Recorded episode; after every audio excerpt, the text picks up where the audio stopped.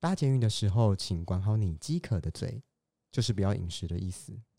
通勤经过的每个捷运站都有不同的生活样貌，跟我们一起体会捷运生活的 Day and night, night, night, night, night, night.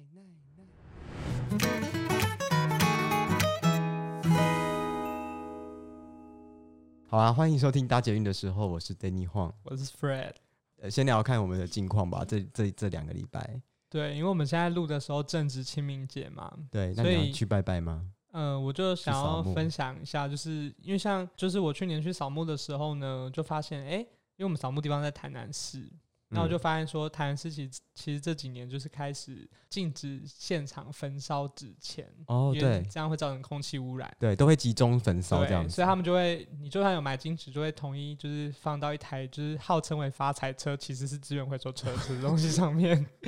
然后，因为像我这种充满好奇心的人，我就会很认真问说：“哎、请问这台发财车要去哪呢？”他就会说会去一个经过处理加持过后的焚化炉焚烧。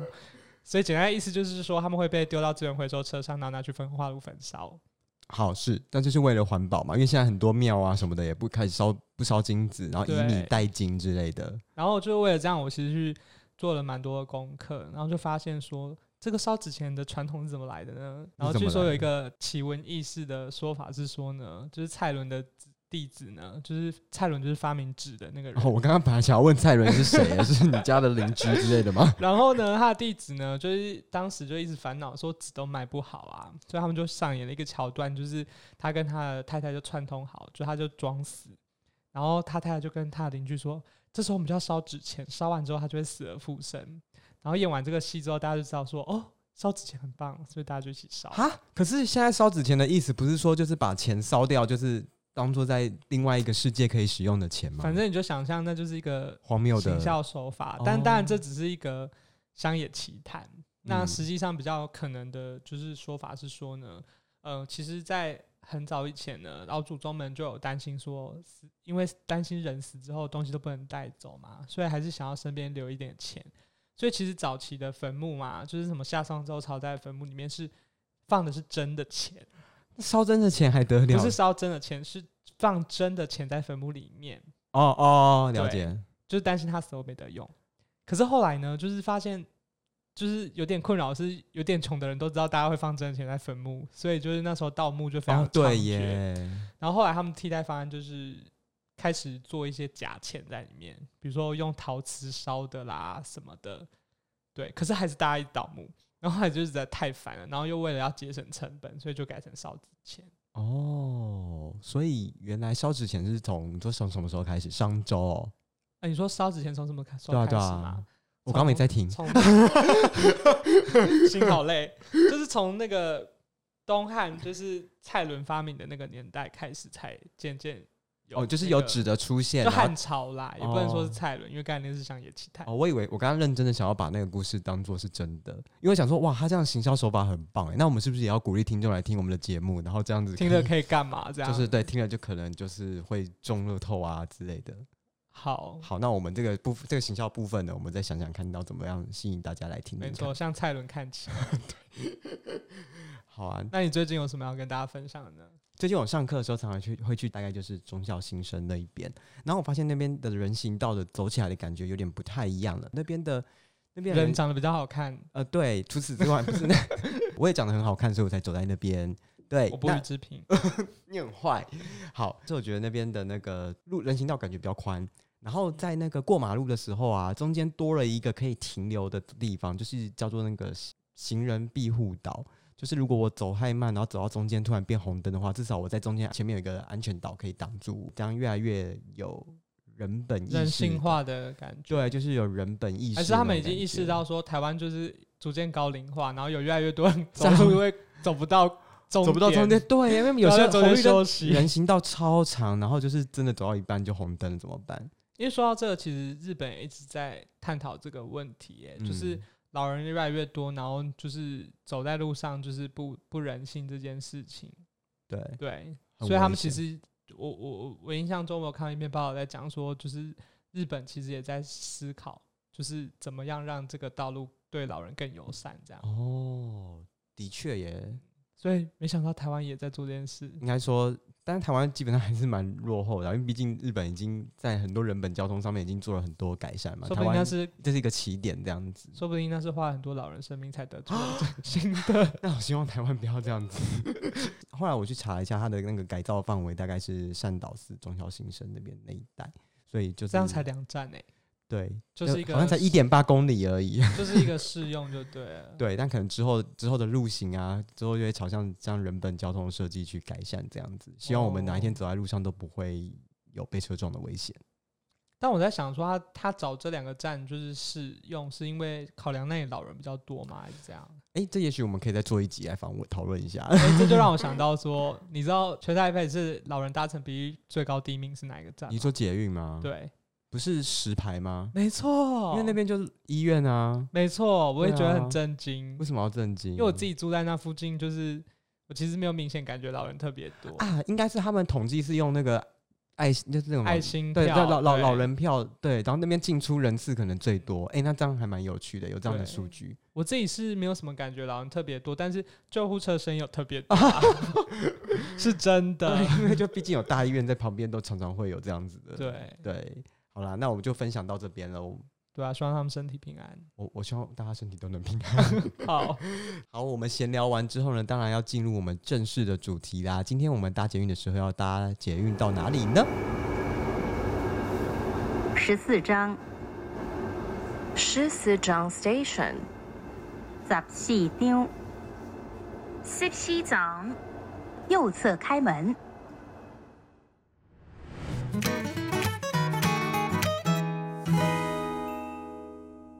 没错，我们要搭去的就是十四章。对，十四张到底是什么东西呀、我们终于又找到一个最没有人要搭的站了。对我发现我们都非常喜欢对，非常的专注在那些没有没有人去的 care 的。地方。不是啊，因为我们如果去很多人都知道的地方，那就也没有什么特别的了。对，我们就是有这种特殊癖好，对，我们就是喜欢没有人的地方。对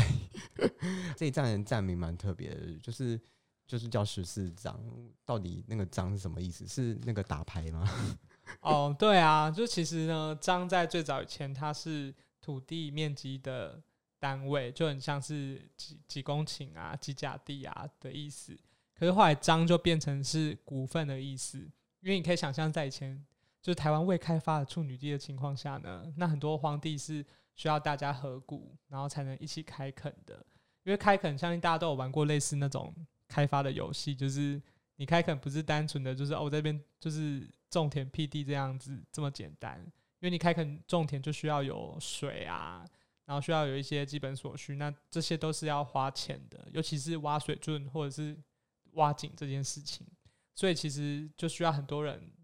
投资，哦。很像以前的人投资房地产的概念，有点像股份有限公司，我觉得就每个人都有一个持股那种土地开发公司，所以就是哦。哎，十四张这地方的人，可能就是以前有十四个人，然后说好一起合股，然后去开发这个地方，哦。所以。就叫十四张。我看这边有新店也有一个地方叫七张嘛，然后捷运站也有一个叫六张里。对哦，那比较特别的是，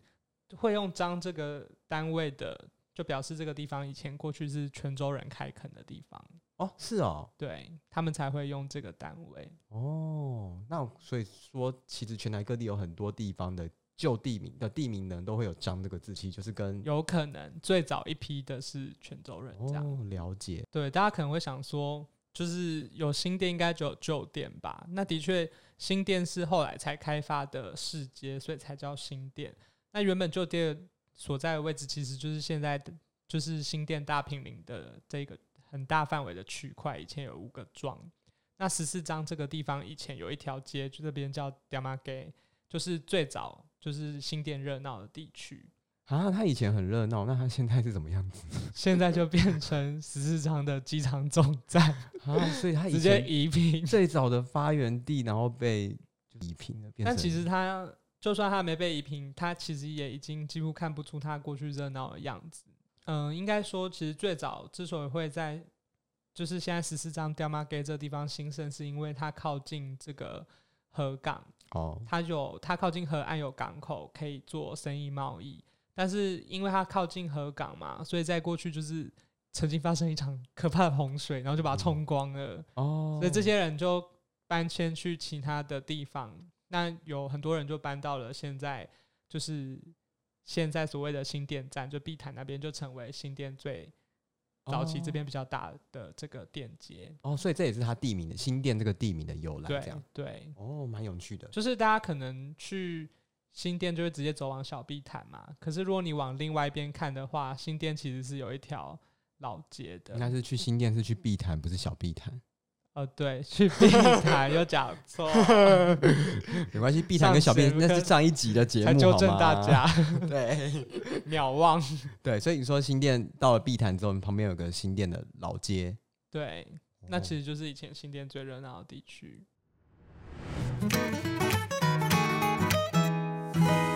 那我们刚刚没有，我们刚刚只讲了介绍这个地名嘛，那是要不要讲一下为什么我们要选这一站？认真讲，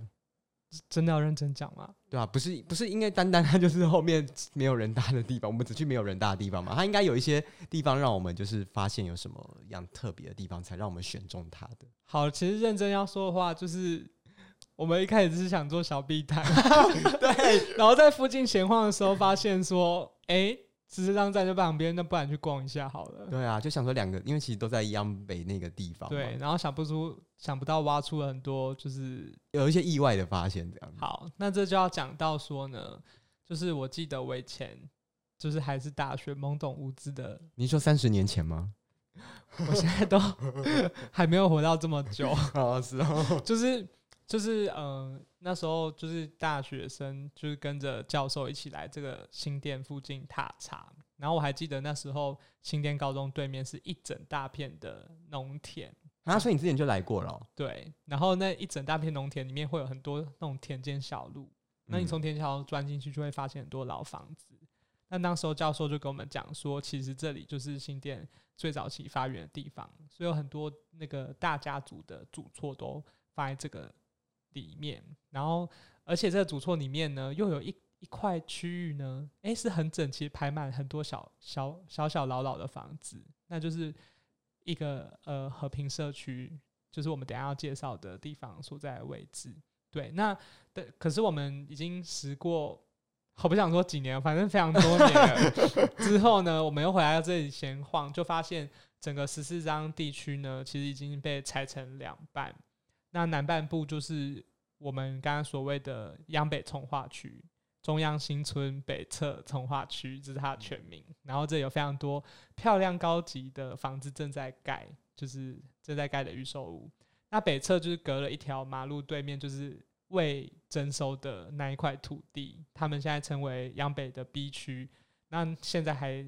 成为就是呃还是田啊，然后还有几个老房子还没拆的这个状态。就是央北 B 区，那就是算靠近十四张站那一区嘛，机场那一区。所以机场这一区很突兀，就是就是诶，除了机场很大一块是很 fresh 的这个 建筑以外，其他周围是田这样。嗯，对，我还记得那时候就是我们还走进去里面就是乱转，然后还有看到有人在养鸭什么的。嗯，现在现在央北那边都已经变平地啦，都已经在盖房子了。对，所以我们就觉得，我们那时候就发起了好奇，就是觉得说，哎、这个地区就是反差很大嘛，因为我们从号称是很想笑，号称是文山区民生社区的 中央新村，然后走到哎、一个正在新建开正在发的一新建开发的的地方，对，然后又走到田里面，就觉得在这么短的距离里面有这么大的变化是蛮有趣的。对啊，哎、我我还我们后来走到那个，就是刚刚我们讲到，我们后来走到了。呃，有一块地方就是央美从化区，不是很新嘛？就是其实都是什么新的路啊，然后正在新盖房子，然后其实就有一区是一个老社区，大概都是三两三层楼的那一种旧旧的那种，呃，算台式的那一种台式的民房吧。中华民国美学长超丑的房子，啊对，就是那种水泥，水，但我真的觉得我这样讲会会被那里人讨厌，不行，那就是后现代主义，然后现代主义的就是没有设计感的水泥，大概就是民国五六零年代那种盖的那种房子啊，房楼。那但那一区很特别哦，就是其实旁边的央美从化区都在盖嘛，但就这一块不知道为什么没有被被纳进去这个从化区的范围，而且还有居民不少居民住在里面。对，对。然后因为我们本着好奇，就是发现这个村子呢，它自己就是一个独立的一个里，叫和平里，所以这个地方就被叫和平社区。然后里面刚好有一个礼办礼办公室，所以我们就进去就是访问了一下。嗯，没想到哎、不问不问就什么都不知道，一问竟然发现哎、原来这个地方还有蛮多特别的地方哎、对啊，就首先就是当地的族居民组成就跟外界很不像，就是像过去啊，在那个国民政府迁台的年代，其实当时的来的那个外省人非常多，可是不是每个军眷都有办法，就是被发配到这个眷村居住，所以就有一群就是从海南岛来的，当时所谓的义胞，就是住在秀朗桥下附近，还有一些来自中南部的那些那个呃没地方住来的北部打拼的打拼的人就住在这个地方，还有一些少数的老兵。那当时因为政府担心他们就是住在秀朗桥下，随时有被冲走的危对啊，因，为就住在河边嘛，当时对，所以就跟这个当地征收了一块荒地来，就是让他们有土地可以盖房子居住。对，就是现在和平里和平社区他们这个位置嘛。对哎、他们怎么可以这样？你看他们在那个南边，就是盖了一个给那个国大代表住的那么高级的中央新村，然后就再稍微隔个几条街，然后就远远的被被坐落在旁边一个和平社区，这哎、样、那个反差很大、哎先说的是呢，其实和平社区是比中央新村还早来到这个地方的。哦，是哦，对，哦，我以为是先有中央新村才有那个，不是，而且就是当时因为就是让他们就地盖这个社区，然后其实每个人房子被分配到平数是非常少的，嗯，所以我们去访问的时候，他就讲到说，其实有些人家甚至只有大概六平啊，甚至八平这样非常小的这个就是居住的空居间，住空间，嗯，所以就是，而且他们就是也当时的房子小到呢，就是家里面是没办法装厕所的。哦，对，我们走到一半，然后就问他一个就很像公共厕所这边，我想说为什么我这边要有公共厕所？啊，他说：“哦，你们不知道，这以前每个人家就是因为家里太小了，所以没有办法，就是每个人都有家里都有厕所。然后他就讲说，哦，那个时候还有很多，因为他们家是唯一对几户就是有厕所的。他说，对就是他们家有厕所之后，然后大家都还会想要去他们家对，他说说他。小时候很不懂为什么就是邻居都要来他们家借厕所这样。对，因为其实原来他们家才有厕所，那其他人其他住户他们的厕所是要在公共厕所使用公共厕所这样。对，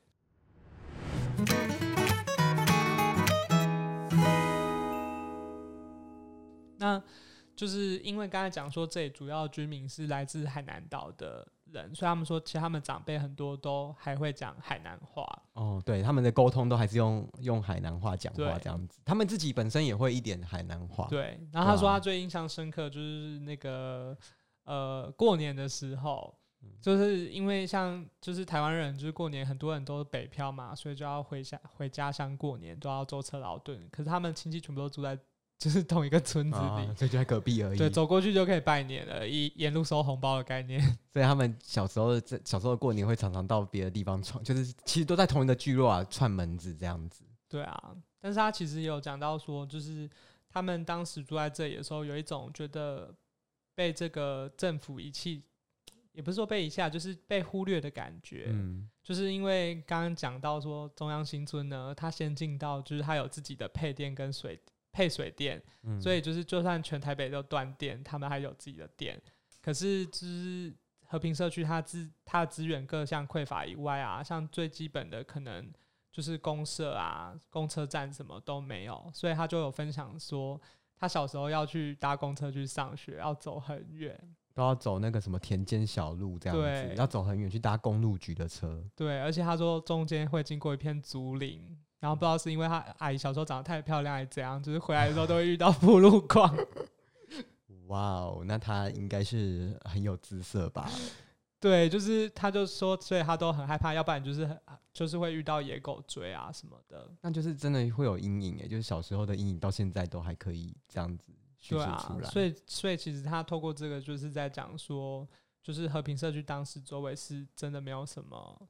就是蛮生活资源，就是说生活机能蛮匮乏的啦。对，对啊，他们就很像真的一块飞地在那个地方，在真的因为我记得其实我大学那时候去的时候就已经，我们也有进去参访这个社区，然后其嗯实那时候就看到很多的那种房子，它是已经被就是被查封了，然后我们就问说，哎、那这些没人住的房子是怎么回事？他就说啊，因为这里以前过去有一些退伍老兵嘛，那他可能一辈子就是他自己一个人，所以当他过世的时候，他的房子就被政府就是充充公嘛。就算被政府收回去了，对收回反正也没有人继承他们的房子。所以我们那天去其实也有看到几间空房子。讲到我都快哭了，会不会以后好不想成为老兵。啊我不要，好难过，就是自己一个人。好，不过现在他们是不是有面临到一些问题？我看我们就是走在那个走在他们的那个巷道里面嘛，然后他们的那个电线杆上面就贴了一个公告，是关于他们这个地方要准备进行都更了。对，就是因为其实他们他们的这个房子啊，就是比较特别，是当时政府允许他们住在这里，可他们其实没有土地权，他们只有地上所有权，所以他们有点像是跟政府租房子的方式去住在这个地方。可是那房子也是他们自己盖的嘛，对房子也是他们自己盖的，就是房子自己盖这样。对，那当然就是房子逐渐老旧啊，然后而且就是其实环境也没有很好，因为像它其实整个社区只有两条小巷子，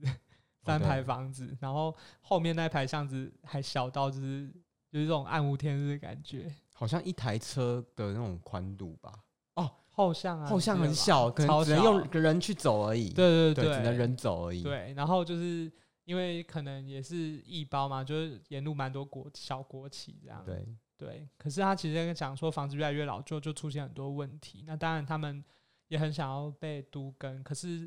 呃，其实都更案面临到最大的问题就是，当我被征收的时候，我其实是没有钱去继续住在这个地方的。嗯，因为当初这块土地也不是他们付钱买的嘛，他们也没有土土地的所有权。其实简单来讲，就是都跟就是请建商来帮忙盖新的房子嘛。那因为新的房子价格就会比较好，所以其实你是没办法一平换一平的。嗯，比方说，我家三十平，那我帮你政，我帮你都跟盖了大楼之后，我是不可能就是换三十平的房子。这应该是所有都跟都遇到的问题。对因为每个人都希望能一平换一平啊。对，然后更何况这里有些人家里才六平，对啊，然后折算之后，这不知道他可以那个，对他其实基本上领完钱，他就是得离开这个地方。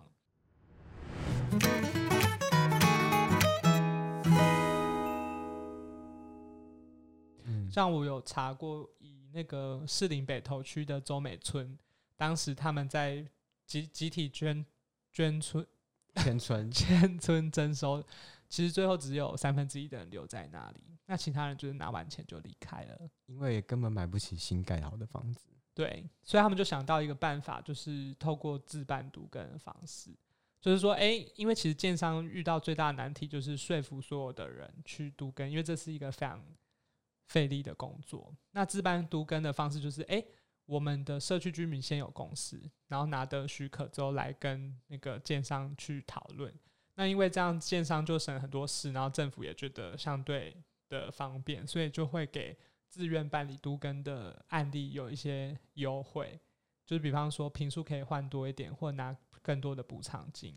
所以就是那个电线杆上贴的，其实就是在说服他们社区的居民说，呃，如果我们今天自办都更有什么好处？嗯，对，然后我记得它里面有一个方案，就是有点像劝世这样子，就是跟大家讲说，如果你们都不更新，这房子越来越旧，然后哪一天地震垮掉之后，你们的赔偿金是零，是更少哦。哎，对，就是没有有赔任何的赔偿，因为他们是没有那个所以也是算不得不孤都跟啊。因为对真的到这个，但他们现在谈的状况怎么样？好像那个李跟李办公室的人是跟我们讲说，已经有九成的人都同，大概只剩几户要去谈这样。对，，剩下几户要去沟通。嗯，对啊啊也是希望说他们这样住了这么久的，就是又可以在呃有条件之下让他们换到更好呃更好的居住环境也是不错啦。因为旁边也盖了那个社会住宅啊，央北的那个社宅在那边，对就是就在他们旁边而已。刚好很特别，就是那个新北这其中一一个很大型的社会住宅，就盖在和平社区旁边嘛。嗯那因为刚好那个社会住宅旁边是这个和平社区的信仰中心，，对土地公公庙庙，对，然后这件事情就让两个社区有一点小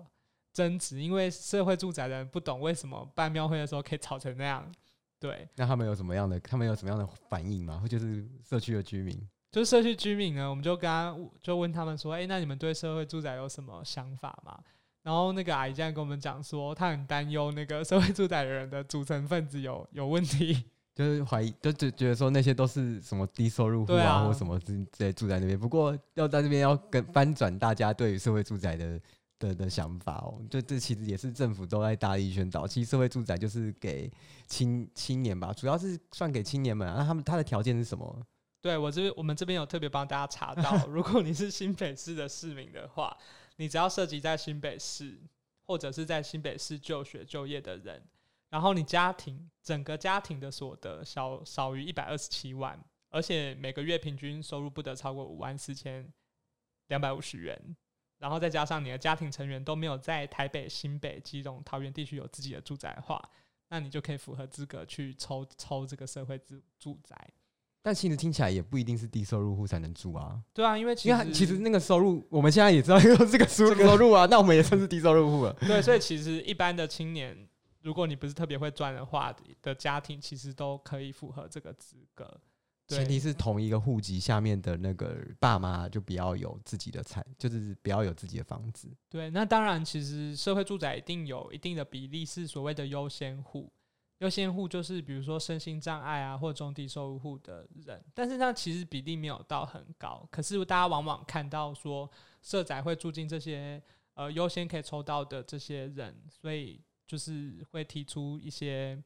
反对的意见，这对样其那实嗯，但是其实不用太担心的是，因为社会住宅它跟一般的国宅或合宜住宅最大的差别就是，它只有租而已，它不会，它不卖你。对，它是以三年为一个租约，然后呃，再顶多再续约三年，所以顶多你最多就住在那边租六年，对，所以其实人是会一直换的。对，然后我们心里面呢，还默默想说，看到那个和平社区的那个环境状况，我就想说，这里比较值得堪忧吧。对啊，因为新的社会住宅其实环境蛮好，是有便利商店。对，啊，然后超新的，然后反观和平社区都真的很希望他们可以就是早日就是也能享有这样子的新的环环境，境，对，因为看起来啊真的蛮。的确是有点老旧了啦。对啊，新就是重点是可能会越来越房子可能会越来越有危险性。嗯，不过就是旧的房子跟新的房子当然各有好坏。那你看新的高楼大厦，可能就呃变成说他们可能之间的距离就没有那么近了，可能关系就不会就会像现在都市一样稍微没那么紧密了。对啊，当然他们也是有提到说，就是其实这个都跟最最后要面临的问题，就是说，其实大部分人可能整个村子大部分人是没办法住在一起的，嗯因为大部分人还是因为没有钱这个问题，所以他得搬离开这个区域。嗯对，但他们也已经做好这个准备了，这样。对啊，其实这就是一个蛮现实的状况啦。对啊。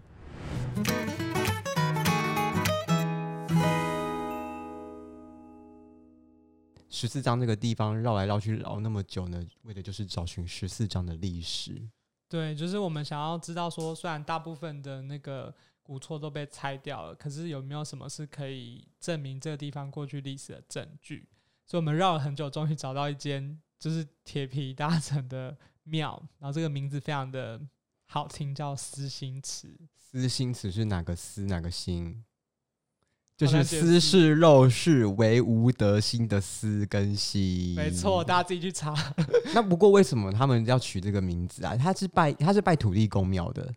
对，那他的这个名字的来源，其实其实他的那个，他一开始就是 d a m a g a y 这个聚落主要的这个村庙，然后当时会取这名字，真的就是肉市民里面出来的，斯是肉是唯无德心。所以不用再念一次啦。啊，然后呢，他就说，因为私心听起来又跟思乡很像，所以就是被当地民众就把它就是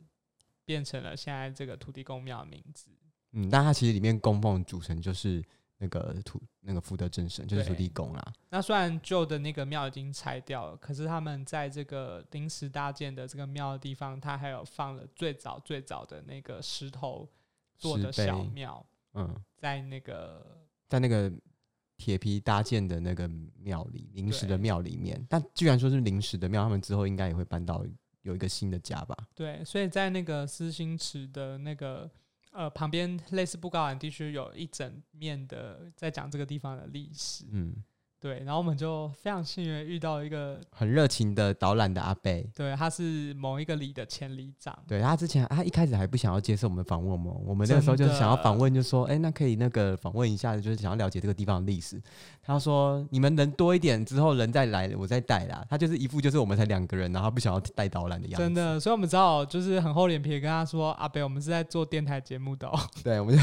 他一听到电台节目，马上就开始眼睛都发亮，眼睛就发亮。他说，哦，好，你们这个好，要让更多人知道哦，啊就是嘴巴都抖动，开始讲起历史。那他于是就很热心的，特地来给我们一一些带我们一些导览这样子。对啊，那他其实有讲到说，因为过去这里有非常多家族的主错嘛，那其实，在拆迁的过程中，一定多少还是会遇到一些抗抗争，尤其是刘氏宗祠是这边比较大的宗亲，所以他们那时候就有争取说，他们不希望他们主错就这样被拆掉，他们是想要保留的。所以后来几经协调之下呢，就是有好、有保留，保留在就是未来都市重化区里面有一块公园里面在就在那个地方在重建。嗯那到时候私心池也会一并的，就是搬迁到那个公园的。的哦内部这样子，对以后那边十四张的呃，应该在央北从化区里面吧，就会有一块地是呃是十四章的历史文化公园，那它到时候就会算是记录了当时的呃对于十四章这个地方的历史发展，对，让留给后人呢能够对这块土地呢有一点呃对更多历史的认识，对，那当然我们也不免访问当地人，就是诶，那你对于这个地方都市重化有什么想法？对，然后阿北的想这个阿北的说法也蛮有趣的，他就是觉得说，大部分人就觉得啊，政府说要征收，那就征收啊，对啊，那我就说，我们就问说，哎，可是没有田种怎么也办？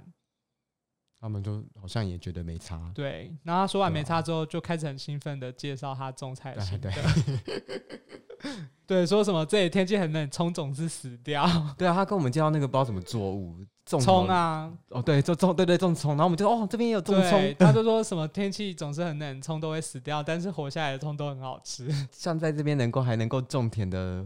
画面，应该也不长了啦，啊就是大概也只剩下可能，也许今年开始就要开对，因为预计种二零二一年就是央北从化区的 B 区就要开始征收了。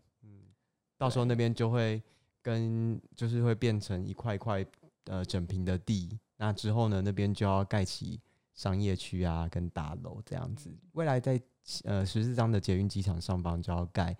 呃，计划图是希望能盖出十二栋的那种三十层楼的高楼。我们当然有有去这个十四张站参观嘛，然后它真的是一个占地面积很大的一个机场，而且就是我们去的时候，除了好像除了看到准备工上工的司机以外，对有看到车站的人，没有看到任何的乘客，对，没一个都没有。对，就只有我们。对，只有我们。不过也许就是未来这边从化区重新开始建设之后，也许就慢慢的会带来一些人流，就跟小碧潭站一样。对，因为其实我们有看到说，那个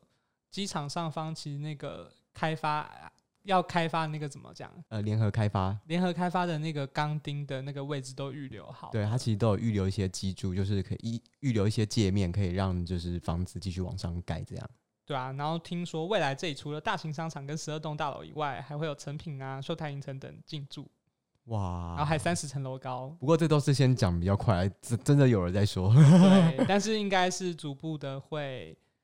就是实施，然后而且那个附近的 B 区未来呢是要规划成九公顷的住宅，跟南侧不同是它还有多五点五公顷的商业区，嗯，所以它其实是想要逐步发展成新店一个新新的生活圈这样。对对哇，哎、那这样新店真的是越来越热闹哎。对啊，对啊，而且听说呃那个什么，以前玉龙的工厂那边也要开始也要有成品进驻啊，是怎样？每个东西都要有成品进驻你。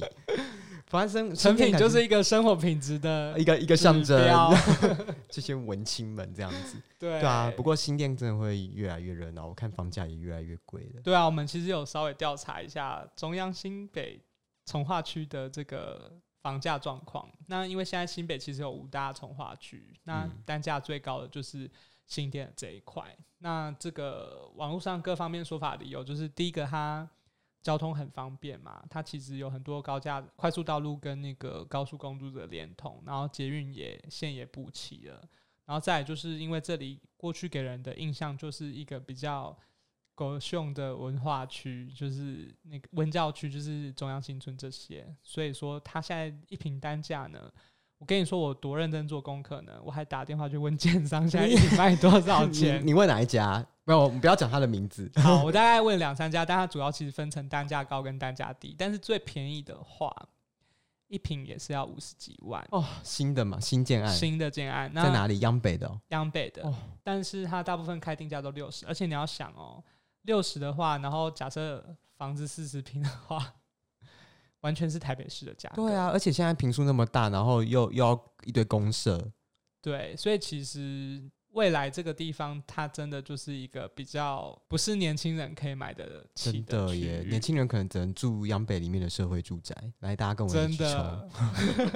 我也在努力的抽，但都抽不到。真的就觉得说，就是新店，其实在整体给人的印象中，还是一个比较不不错的生活环生生活的区域啦，这样。对啊，我们就还是访问了一些当地居民对于就是呃从化 B 区的立场是什么嘛？嗯，那大部分人给我们的答案就是他们乐观其成啊，因为其实他们土地原本是农地，可是他们换完之后可以变成建地，那其实价值就会增值不少。所以其实在这个地方征收的阻力是比较小的，毕竟从田变成品也是 也是一个大家不错的一个象征啦。对就感觉自己的土地变得有价值了。对。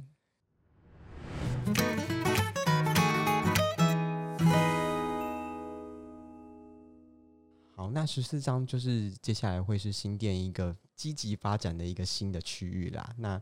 虽然说它现在没有什么人，但也许再过个五年、十年就不一样喽。对啊，我觉得甚至他可能需要考虑到交通阻塞的问题，因为其实我仔细看一下，每一栋啊，随便都一两百户有哦，嗯然后同时盖这么多栋，再加上如果十四张联合开发案说要盖十二栋的话，对啊，那其实整个容积率都提高，那整个对这样子的一个计划区的人口数量，不知道到底就这这个地方的交通到底能不能负荷得了那么多，，不能光靠新村是否还会继续悠闲的民生呢？对啊，也许可能就变成就是大塞车啊这样，所以大家也可能就是新店新一区这样吗，对大家可以考虑 新店，哎、有有点像，我都是从化区这样，所以可能也要考虑一下那边的交通状况会在未来的发展。那光有一个中运量的环状线够不够呢？哎、不过以后十四张站也会有另外一条捷运在盖，就是安坑轻轨，预计在可能明年的时候就要通车前呃，就是这个就是呃前往安坑地区的的民众呢的一个重要的转乘站。所以不过就是那个轻轨那一条轻轨，其实也让很多人有疑虑啦，因为嗯很多人说轻轨站啊，它接到的是十四张环状线，然后其实环状线要通去别的地方，目前是呃计算时间是蛮不方便的。对，因为车班次其实也没有像一般高运量车班那么多，然后到到了地点可能也没有到市中心，就一定还要再转一次车。所以有很多人都说，如果用 Google Map 去测量，说不定坐公车接到别的线，就是接到那个综合线，速度还会快一点。嗯，不过可能要长远的来看啦，就是说以后环状线它可以，它南环、北环、东环都做成，就是等它已经完全接到那个可以到信义区啊，嗯或者是对在红线嘛，会接到红线，其实就长远来看是还不错的一个人人人的分流的啦。所以到时候十四张又不是最没有人搭的站，对，我们就要去寻找我们超前部署。下一个没有人搭的站。对对对，然后它可能以后会发展到很多人搭的地方。最后又要进入到介绍这个十四张站搓章的时间。哦，这个捷运站戳章呢？最近搓章是不是换版本？哦，对，因为因为台北捷运换 logo 了，那从原本的两只手的那个人鸟图案，蓝绿的人鸟图案，变成扁平化跟简约的设计，嗯那就是变成很像，北欧风嘛，工业风。没有 很像，很像有人说像全家的那个，有人像全家的 logo，、哦然后有人说像渣打银行的 logo，反正就那样蓝绿的比色，然后跟一个扁平化的设计，其实在比较符合现在当代的视觉啊。那、嗯呃，个人是觉得其实各有特色啦，对，但大家可以注意一下，捷运上现在已经可以看到新的 logo 喽。那这一站呢，要跟大家介绍一下这边的戳章呢是灵光之幸福彩虹轨道，因为这个十四站一出站之后，那个跨越那个秀朗呃跨越新电溪的这个桥嘛，那是新电溪，嗯对，长得很像一颗麦克风吗。不是 不是麦克，长得像麦克风的那个桥是安坑轻轨的桥。哦，对对对，这个灵光之幸福彩虹轨道是环状线的跨越呃跨越新店新的西桥，那它的那个两两侧呢都有这个彩虹的颜色的那个算公共艺术吧。好。哦，然后我这边想要特别就是分享的，就是因为我们不是去那和平社区找到那个离办公室里面的阿姨嘛，嗯，然后我就觉得她对于就是她自己的社区有一种莫名的热情，就其实即使他不太知道我们的来历，也不太懂 p a r k a s 在干嘛，可是他是很认真的在跟我们介绍跟分享，而且就是他走他讲着讲着，就是不自觉就开始走出门，就是拉着我们在田里啊，然后社区大大小小街道绕来绕去。就是其实，因为我们算是第一次访问，就是地方里办公室。对地方里办公室的人。然后我真的觉得，透过这这样的访问，其实让我让我会觉得说做这件事情是有意义跟觉得很热情的。我觉得那感觉就很像我们上次访问七七头狼的时候，就是你会看到说在地方上是有很多的人很努力的想要让大家认被看到。对我就是觉得这是嗯，我们做节目就是很很想要做，很想传达传达的一个概念，然后我们从一个地方妈妈的身上看到这样的热情。对啊，因为毕竟每个人对生活的这块土地都会有一定的情感嘛。那你看他带给我们，呃，他他带着我们认识了他的过去，他的这边有很对于他有很多的故事在这边。真的，他真的是把他小时候到现在的整个他有印象的经验都分享给我们，包括他被 狗追跟看到扑路狂的故事。我相信每一个人在每个地方都有属于一个自己的故事，嗯那就希望用声音传达给大家，希望大家可以喜欢。没错，好啊，节目尾声呢，谢谢大家今天的收听啊。那喜欢我们的节目呢，记得分享给你的好朋友，并且给我们一个五颗星的评论。如果你对我们说的内容也很有兴趣的话，欢迎跟我们讨论分享哦。那大家运的时候，我们下次见，See you next station，拜拜